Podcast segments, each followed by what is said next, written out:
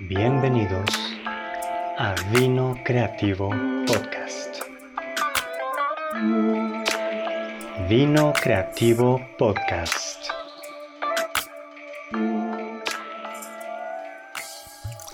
Comenzamos.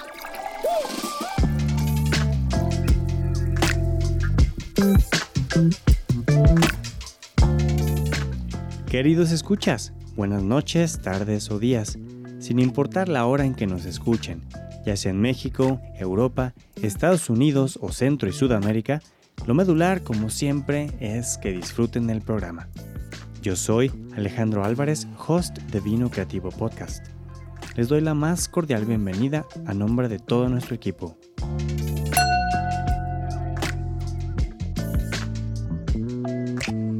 Buenas noches, bienvenidos a su segmento El Brindis. Hoy tenemos una invitada especial, ya es alguien de la casa. Sam, bienvenida, buenas noches. Hola, buenas noches, este, ¿cómo están todos? Y otra vez con el placer de compartir y de poder mm, hablar un poco sobre las deliciosas cosas que tenemos en Marlots. Todo lo que vienes a compartirnos, no sabes cómo nos deja salivando, pero principalmente es una experiencia, es una experiencia los quesos, las carnes frías, los, los frutos que, traen cada una de estas charolas, pero principalmente eh, la conexión que tú haces con cada una de estas presentaciones. Platícanos qué hoy nos vas a deleitar. Sí, precisamente es lo que es lo que Marlot trata, ¿no? De que ustedes vivan una experiencia de maridaje entre vino y la combinación de distintos sabores. Y pues bueno, hoy estoy aquí con ustedes porque sabemos que por el tema pandemia y bla, bla, bla, no podemos como a veces salir y a veces nos da como flojerita. Entonces yo hoy les voy a traer eh, cómo hacer su tabla de quesos y carnes frías perfecta. Desde la comodidad de su hogar y con cosas que ustedes pueden conseguir fácilmente. Platícanos, eh, Sam. Eh, bueno, para empezar, em, quiero platicar qué es una tabla de quesos y de carnes frías. Obviamente ya todo el mundo lo sabe, pero quiero compartirles cuál es el propósito de esto, que es ofrecer una variedad de embutidos de calidad que definitivamente dejarán encantado y satisfecho a quien los pruebe. Lo mejor es que son combinaciones deliciosas y realmente requieren de un mínimo esfuerzo para poder realizarse. Entonces es por eso que yo vengo a compartirles, porque a veces está muy padre que me compren, claro que sí, pero también a veces pues el que ustedes lo puedan crear desde sus casas, ¿no? Y bueno, pues aquí vamos. En la parte número uno o el tip número uno de cómo crear una tabla perfecta es una buena base. Eh, una buena base es esencial para que la presentación de tus alimentos se vea bien. Pero aparte de de asegurarnos de que la tabla esté bonita, pues también tenemos que cerciorarnos de que sea lo suficientemente amplia para que podamos almacenar todos los alimentos que podamos ofrecer. Eh, pueden ser tablas de madera, pueden ser tablas de mármol, pueden ser incluso platos muy bonitos que tengamos en casa, eh, de alguna vajilla bonita. El punto es de que tú veas tu plato y se vea como que estético, ¿no? Y que es una parte que pues yo no puedo evitar porque digo, soy diseñadora, entonces la parte, la parte creativa y la parte visual para mí es muy importante. Entonces, para que tus invitados puedan decir, ay, qué padre, es este, la base, una base súper bonita que tú consideres que va acorde a tu personalidad y que obviamente nos quepa todo lo que vamos a poner ahí. Como dicen, de la vista nace el amor. Precisamente un buen queso con una copa de vino, entonces olvídate, ¿no? Cómo, cómo nos traslada, ¿no? A estar en esos momentos con la pareja, eh, estar en la familia y bueno, platícanos un poquito qué es lo que debe llevar una buena tabla de quesos. Claro que sí. Eh, bueno, el segundo tipo, el segundo paso para una tabla perfecta es tener alimentos de buena calidad. Pareciera muy obvio, pero para que tu tabla sea un éxito te recomiendo usar productos de la mejor calidad posible. Anteriormente aquí en Guadalajara pues era muy difícil conseguir esas cosas, ¿no? Tenías que ir así o era muy caro o así. Ahora podemos encontrar bastantes tiendas delicatessen ahora sí que a la vuelta de tu casa y encontrar productos de calidad, ya sea como carnes o quesos curados. Eh, pues como te digo, en distintos puntos de la ciudad, distintos, distintas, distintas tiendas delicatessen, claro que sí. Y bueno, eh, pues obviamente te recomiendo que elijas lo que más destaque por su excelencia y lo que deleite tu paladar. Otro tema muy importante, Sam, que hoy en día nos encontramos con pequeños productores que hacen queso artesanal. Así es. Eh, ¿Conoces alguna eh, experiencia con algún lugar donde tú digas, vayan a este lugar a, comprarlo en algún pueblito o en alguna tienda, este, que bueno, este, finalmente te, pues te da, ¿no? Este tema de, proveer con, otro tipo de, de marcas, ¿no? Sí, mira, he tenido varias experiencias. La primera fue con Amatitán, quesos de Amatitán. Realmente me parecieron muy buenos. Después nos vamos con los quesos de Tepa y ahora estamos de moda con los quesos de Atotonilco porque se me figuran como muy... O sea, el proceso es muy orgánico, el proceso se me figura como muy artesanal, como lo habíamos comentado. Y pues vamos, probando y vamos viendo qué, qué es lo que mejor eh, resulta para la boca, ¿no? Para el paladar. Muy bien. Estas tablas de quesos, Sam, si tú me dijeras cuántos tipos de quesos debe de tener una muy buena tabla de quesos, ¿no? Bueno, podemos empezar con dos y es al punto que vamos en el siguiente, que es el tercer, el tercer tip, que es agregar variedad a tu tabla. Lo mejor de una tabla de quesos y carnes frías es que la puedes personalizar a tu gusto y a tus preferencias. Entonces no tengas miedo al éxito y no tengas miedo de llenar tu tabla de todo un poco, ¿no? Más variedad de ingredientes asegura que haya algo para, para cada uno de tus invitados, es decir, que si a alguno de tus invitados le gusta algo dulce o a uno no tanto, lo ácido, entonces en tu tabla va a haber para todos. Eso es como lo más interesante de poder hacer esto. Incorpora sabores dulces, salados, ácidos y amargos, así como texturas suaves, duras y crujientes. Aquí no aplica la cita atribuida al arquitecto Miss Van der Rohe, que dice menos es más, porque afortunadamente en estas cosas de la cocina, ahora sí que más es más.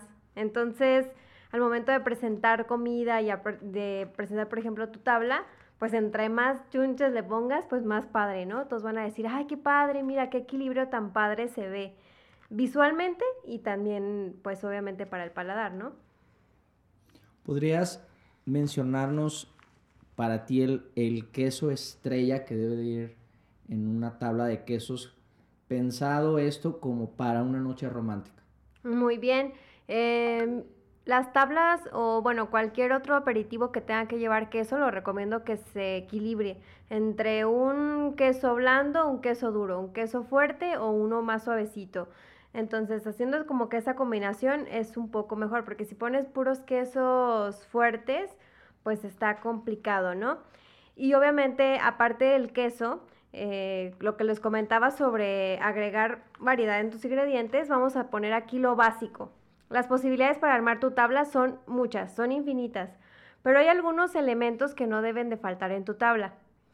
Eh, yo voy a mencionar las categorías, pero también te voy a mencionar algunos como ejemplos de esas categorías, ¿no? Y aquí tenemos, por ejemplo, la primera parte, ¿no? Las carnes. Las carnes, pues hay mucha variedad. Podemos encontrar prosciutto, salami, chorizo español, pepperoni, jamón serrano, roast beef, lomo embuchado. Ahora sí que tenemos bastante variedad. Y después vienen los quesos, de lo que me comentabas tú, Julio. Eh, un buen tip aquí es agregar un quesito suave, y un queso duro o un queso, un queso fuertecito o uno no tanto. Prueben, por ejemplo, el brie, el mozzarella, el gouda con manchegos fuertes, que es lo que más o menos pongo en mis tablas. Eh, la gente a veces me comenta que los manchegos se les figuran muy, muy fuertes, pero en combinación con un gouda suavecito, cremosito, pues la combinación se vuelve más agradable, ¿no? Eh, un equilibrio mejor, digamos. Después también para eh, agregarle un poco de movimiento y de dinamismo a tu tabla, podemos agregar frutos o nueces y nueces también. Higos, fresas, frambuesas, tomates cherry, uvas, frutas deshidratadas, nueces mixtas, pistaches, semillas de girasol, almendras. todo esto. ¿Esto qué le va a dar a tu tabla? Aparte de más variedad, le va a dar color. Entre las, imagínate una tablita así como con los colores vivos de la fresa, de las uvas, entonces pues se ve más atractivo. Ahora también tenemos que agregar algo crunchy o crujiente. Eh, pueden ser panes artesanales, pueden ser galletas, pretzels, palitos de pan. Entonces, eso, la, imagínate, vamos imaginando la combinación de todos esos elementos. Y a mí me va a dar hambre. y ya por último, pues hierbas frescas, podemos agregar romero o tomillo. Eh, esto que le va a dar tu tabla le va a dar aroma y le va a dar también un poco de color. Y por último, eh, no podemos olvidar lo más importante, que no se les olvide el maridaje. El maridaje de su tabla es fundamental. Eh, qué mejor que disfrutar tu tabla con un maridaje que pues le haga justicia, ¿no? A tu tabla y a todo lo que le estás poniendo. Sam, ¿en algún momento has pensado en ponerle a tu tabla de quesos nombres como decir, este le voy a poner Julieta, este le voy a poner Romea. ¿En algún momento has pensado esto como para trasladarlo y darles un nombre? O, te quedas como en depende la ocasión? Ajá, yo me quedo más como dependiendo de la ocasión, aunque siento que es importante lo que mencionas porque le das como una personalidad a cada tabla, ¿no? Le das como un toque especial. Yo creo que estaría padre. Nada más. Pues bueno, ya te lo puse en la mesa. Podemos mencionar algunos nombres bonitos. Exacto. Digo, ahorita se me vino a la mente una imagen, este, no sé, por un momento la novela de Romeo y Julieta, ¿no? O sea, cómo, cómo tú plantear, tú presentarías un, una tabla de quesos pensando que está Romeo y está Julieta, está un buen vino y dices, tiene que ir este queso, ¿no? Porque pues ya ves que los dos son apasionados, cachondos. y principalmente toda esta parte de que el, queso pues tiene que dar feeling, ¿no? Tiene que tener principalmente esta parte de, peso, ¿no? En, esa tabla. Sí, claro que sí. Pues mira, sí es una, sí es una excelente idea y sí lo vamos a, ahora sí que lo vamos a pensar. Y bueno, pues ya el, último, el último punto que estábamos hablando, que era lo del maritaje, que decías Romeo y Julieta y, lo y todas esas cosas, pues no puede faltar el elemento final, que es el maridaje. Eh, esto depende de los gustos de cada quien, pero eh, en, mi experiencia personal, yo recomiendo los vinos espumosos. ¿Por qué? Porque te limpian y aparte te refrescan el paladar y a veces como que tanta saturación de sabores necesita esa limpieza de paladar. Aunque también pues lo pueden mezclar con un vino tinto, un vino blanco. Ahora sí que es a gusto de ustedes. Algo que no puede faltar y que pues siempre es una buena opción, agua mineral. Entonces si vas a meter un vinito fuerte, pues agüita mineral para estar limpiando y poder no terminar saturados de tanto sabor y de tanta textura y tanto color y todo, ¿no? Entonces, ¿qué dices, Julio? ¿Estás listo para armar tu tabla? listo, con mucha hambre, con ganas de descorchar, pero principalmente el dejarme llevar por, por esto que tú nos compartes desde tu sección de hablarnos de esta, esta experiencia que tú todos los días lo haces de una manera muy apasionada, porque siento yo que la, la comida es, es arte pero en este momento es también encontrar ese punto de, conexión con el cliente, ¿no? Porque te encuentras con este despedida de soltero, te puedes encontrar con una cena romántica, te puedes encontrar con un evento empresarial y finalmente tienes todo a la medida y todo pensado en lo que quiere tu cliente, ¿no? Creo que no es nada sencillo y principalmente adaptándote al presupuesto que, esas personas tienen, ¿no? Claro, pero sobre todo em, adaptarse a sus preferencias y qué es lo que a las personas les gusta, ¿no? Por ejemplo, habrá personas que me digan, oye, tu tabla sí muy rica, pero fíjate que tal queso muy fuerte. O sabes qué, tal carne no me gustó, muy seco. O este tipo de combinación no me gusta. Entonces, pues también tan, tanto como adaptarte al presupuesto, pues sí es principal, pero más que nada como al gusto y siempre cuidando que, que el cliente tenga una buena experiencia y no se quede como que, ay, es que me faltó, me sobró, fue mucho, me saturó. Entonces es lo que está cuidando Marlots, que siempre tengan su, su experiencia al punto. Y la otra parte, Sam, de, viene esto acompañado con, con un experto de casa, que es Asael también, que es un, este, pues, un conocedor de vinos y que también está aquí con nosotros pero que lleva de la mano este maridaje y que yo hago ese, ese match, ¿no? De, decir, bueno, quiero que sea una tabla de quesos con este toque y ya sabes qué vino viene, ¿no? En, en este tema de decir, ya tengo una noche de manteles largos, ¿verdad? Claro, pero se nos está olvidando algo muy importante, Julio. Y es que no quiero dejar pasar esta fecha porque es muy, muy importante para todos y en especial para Marlots. ¿Ustedes sabían que el 27 de marzo se celebra el Día Internacional del Queso? ¿Tú sabías, Julio? No, no sabía. Bueno, pues es por eso que hoy hablaremos, o bueno, les voy a platicar algunas curiosidades sobre este delicioso lácteo. Y es que lo hemos estado mencionando una y otra, y que la tabla, y que la variedad del queso, y que esto, y que el otro. Pero aquí vamos a Vamos a platicar un poco sobre queso. Platícanos, ¿desde dónde se origina este lácteo eh, que para unos es exquisito y para otros pues dicen no pues todo lo que todo lo que este todo lo que viene generando no desde siglos pasados claro. Mira eh, el queso nació en Mesopotamia hace más de 8000 años eh, aunque tiene como, su origen está como discutido entre varias culturas, pues parece que todos coinciden en que ahí fue donde se originó, en el Medio Oriente, ¿no? Dentro del templo de la diosa de la vida, Ninshursag, se encuentra el primer documento gráfico de la historia sobre su producción del queso. Este documento está en un friso llamado la lechería. Entonces, pues por eso es como que más específico que fue originado en Mesopotamia, especialmente en el Medio Oriente. La palabra queso proviene del vocablo latín caseus, que significa carencia de suero. Se remota al siglo X cuando apareció escrita como queso con K, o sea, K-E-S-O, en un documento del monasterio de Silos. Entonces imagínate, ¿desde cuándo ya tenemos ese, este delicioso lácteo, no? Actualmente existen más de 2.000 variedades de quesos. Em, pero los más consumidos en todo el mundo, pues son el cheddar, el parmesano, la mozzarella, el brie, los manchegos. Es como que lo que más em, se consume en el mundo. Los, estas 2.000 variedades de quesos se pueden como categorizar, depende de, por ejemplo, el proceso de maduración, lo que decías. Eh, los quesos pueden ser quesos eh, frescos, perdón, o maduros.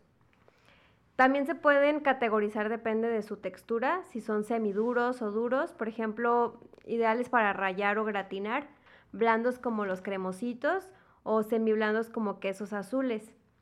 También se pueden categorizar de otra manera, que puede ser la corteza o la cáscara. Puede ser una corteza seca, puede ser una, corteza enmohecida, ¿qué quiere decir esto? Que tienen cierto grado de moho. Eh, puede ser una corteza artificial o simplemente no tienen. Em, otra forma de categorizar su, tu queso puede ser pues el contenido de la grasa, que es extra graso, semigraso o magro. La temperatura ideal para consumir tus quesos es entre 18 y 20 si es en caso de uno blandito o 22 o 24 grados en caso de quesos duros. Eh, y bueno, pues, ¿quiénes son los que más consumen queso? Adivina. ¿Quiénes son? No, no podrías imaginarlo. A ver, te doy una oportunidad. Mm. ¿Quiénes te imaginas que son los, los principales consumidores de queso? ¿Los franceses? No. Mm. No sé, me doy. Tache. Eh, los primeros consumidores de queso son los griegos. Es el país donde más se consume el queso en el mundo. El 75%, de, eh, de su población consume queso feta y un habitante puede consumir más de 37 kilogramos de queso al año. Un habitante. No, bueno. Sí, no, ellos así como que desayuno, comida y cena con quesito, ¿no? todo le ponen queso, yo creo, así como nosotros a todo le ponemos frijoles y Oh, tortillas y así. Y todo con coca, algo así. Algo así va a pasar. la palabra eh, con la que los amantes del queso son identificados es turófilos, los turófilos. Eh, palabra que proviene de la unión de las palabras griegas tires y filos, que significa afinidad. Entonces, pues, ¿qué te parecen todas estas curiosidades de los quesos? que ¿Los No, conocías? Bueno, viví engañado pensando que los franceses eran los que más consumían queso. Y bueno, o sea, es, es algo de lo cual, eh, pues hoy en día sabemos que hay una infinidad de tipos de quesos, pero qué mejor con una guía y con una buena presentación y con, con Sam, que es aquí ya nuestra invitada especial, que bueno, estoy ahorita volteando a ver esa tabla de quesos y ya estoy salivando. Oye, Julio, pero yo tengo una duda. ¿Cuál es tu queso favorito? Mi queso favorito es el, el brie y el gouda. Muy bien, coincidimos. Yo a mí también creo que me gusta el Gouda. Es como más suavecito, cremosito. Es el que mejor me, me ha gustado, el con el que más me hallo, pues. y un poquito también el queso de cabra. Pero en ese orden es como te puedo decir que a lo primero que voy cuando llevo ya un vino es a los quesos. O sea, es como por inercia. Y, y en esta experiencia, eh, pues es encontrarme con un sinfín de tipos de quesos que hoy en día te los puedes encontrar en redes sociales, te los puedes encontrar en tiendas de autoservicio, pero muchas veces no tengo la información. Y bueno, pues qué mejor eh, mandar un WhatsAppazo, oye, Sam, necesito ayuda. Sí, Pues muchas gracias, Sam, por este segmento no por nada. Del brindis. Es un placer. Y platícanos un poco también, este, ¿sigues acudiendo a eventos? ¿Cuál es eh, tu manera de, que se pongan en contacto contigo sobre si quieren acudir a algún evento especial o cómo sería la dinámica? Claro que sí, continuamos Marlos con los eventos exclusivos. Si quieres alguna cena eh, con tu pareja, con tus amigos, pues seguimos dando las asesorías o también pues dando la, eh, la proveeduría, ¿no? De las tablas, de diferentes tipos de botana y pues las cenas románticas o si no es tan romántico, en algún plan de amigos también se puede. Y bueno, lo que ahorita queremos invitarlos es a nuestras catas que van a, van a poder eh, ver desde mis redes sociales, arroba marlots, tanto Facebook y en Instagram. Van a poder ver diferentes invitaciones a catas para que ustedes puedan también experimentar eh, el mundo del vino, puedan aprender desde lo más básico del vino hasta cosas más interesantes, ¿no? Y esto de la mano siempre con el maridaje o- y los buenos productos de Marlots. Pues apúntame en la primera cata que tengan, porque claro. bueno, ya, ya sé que de primera mano con Azael y contigo, pues es una experiencia gastronómica. Exactamente. Sí, Muchas claro gracias. que sí, garantizado, ¿no? A ustedes y pues ojalá que podamos seguirnos compartiendo tantas cosas tan deliciosas. Pues muy bien, Sam. Gracias a cada uno de ustedes por escucharnos. Eso fue todo por hoy. Muchas gracias por escuchar Vino Creativo Podcast. Si a ti también te interesa saber más acerca de los servicios que ofrecemos, ya sea porque estás emprendiendo, incursionando en el mundo digital, te quieres expandir o te viste impactado por la situación COVID y quieres revertir sus efectos en tu negocio, acércate y pregunta por nuestras catas creativas a nuestro WhatsApp, por Messenger o correo electrónico. Síguenos en nuestras redes sociales, Facebook, arroba vino creativo, Instagram, arroba vino-creativo-bi, nuestro canal de YouTube, Vino Creativo,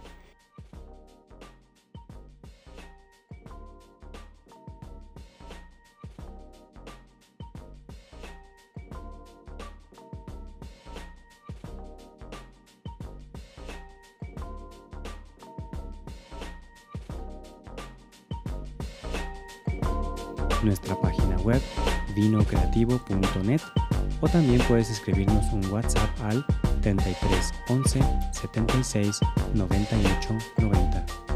Muchas gracias por escuchar. Por el arte y los negocios, salud. Comparte.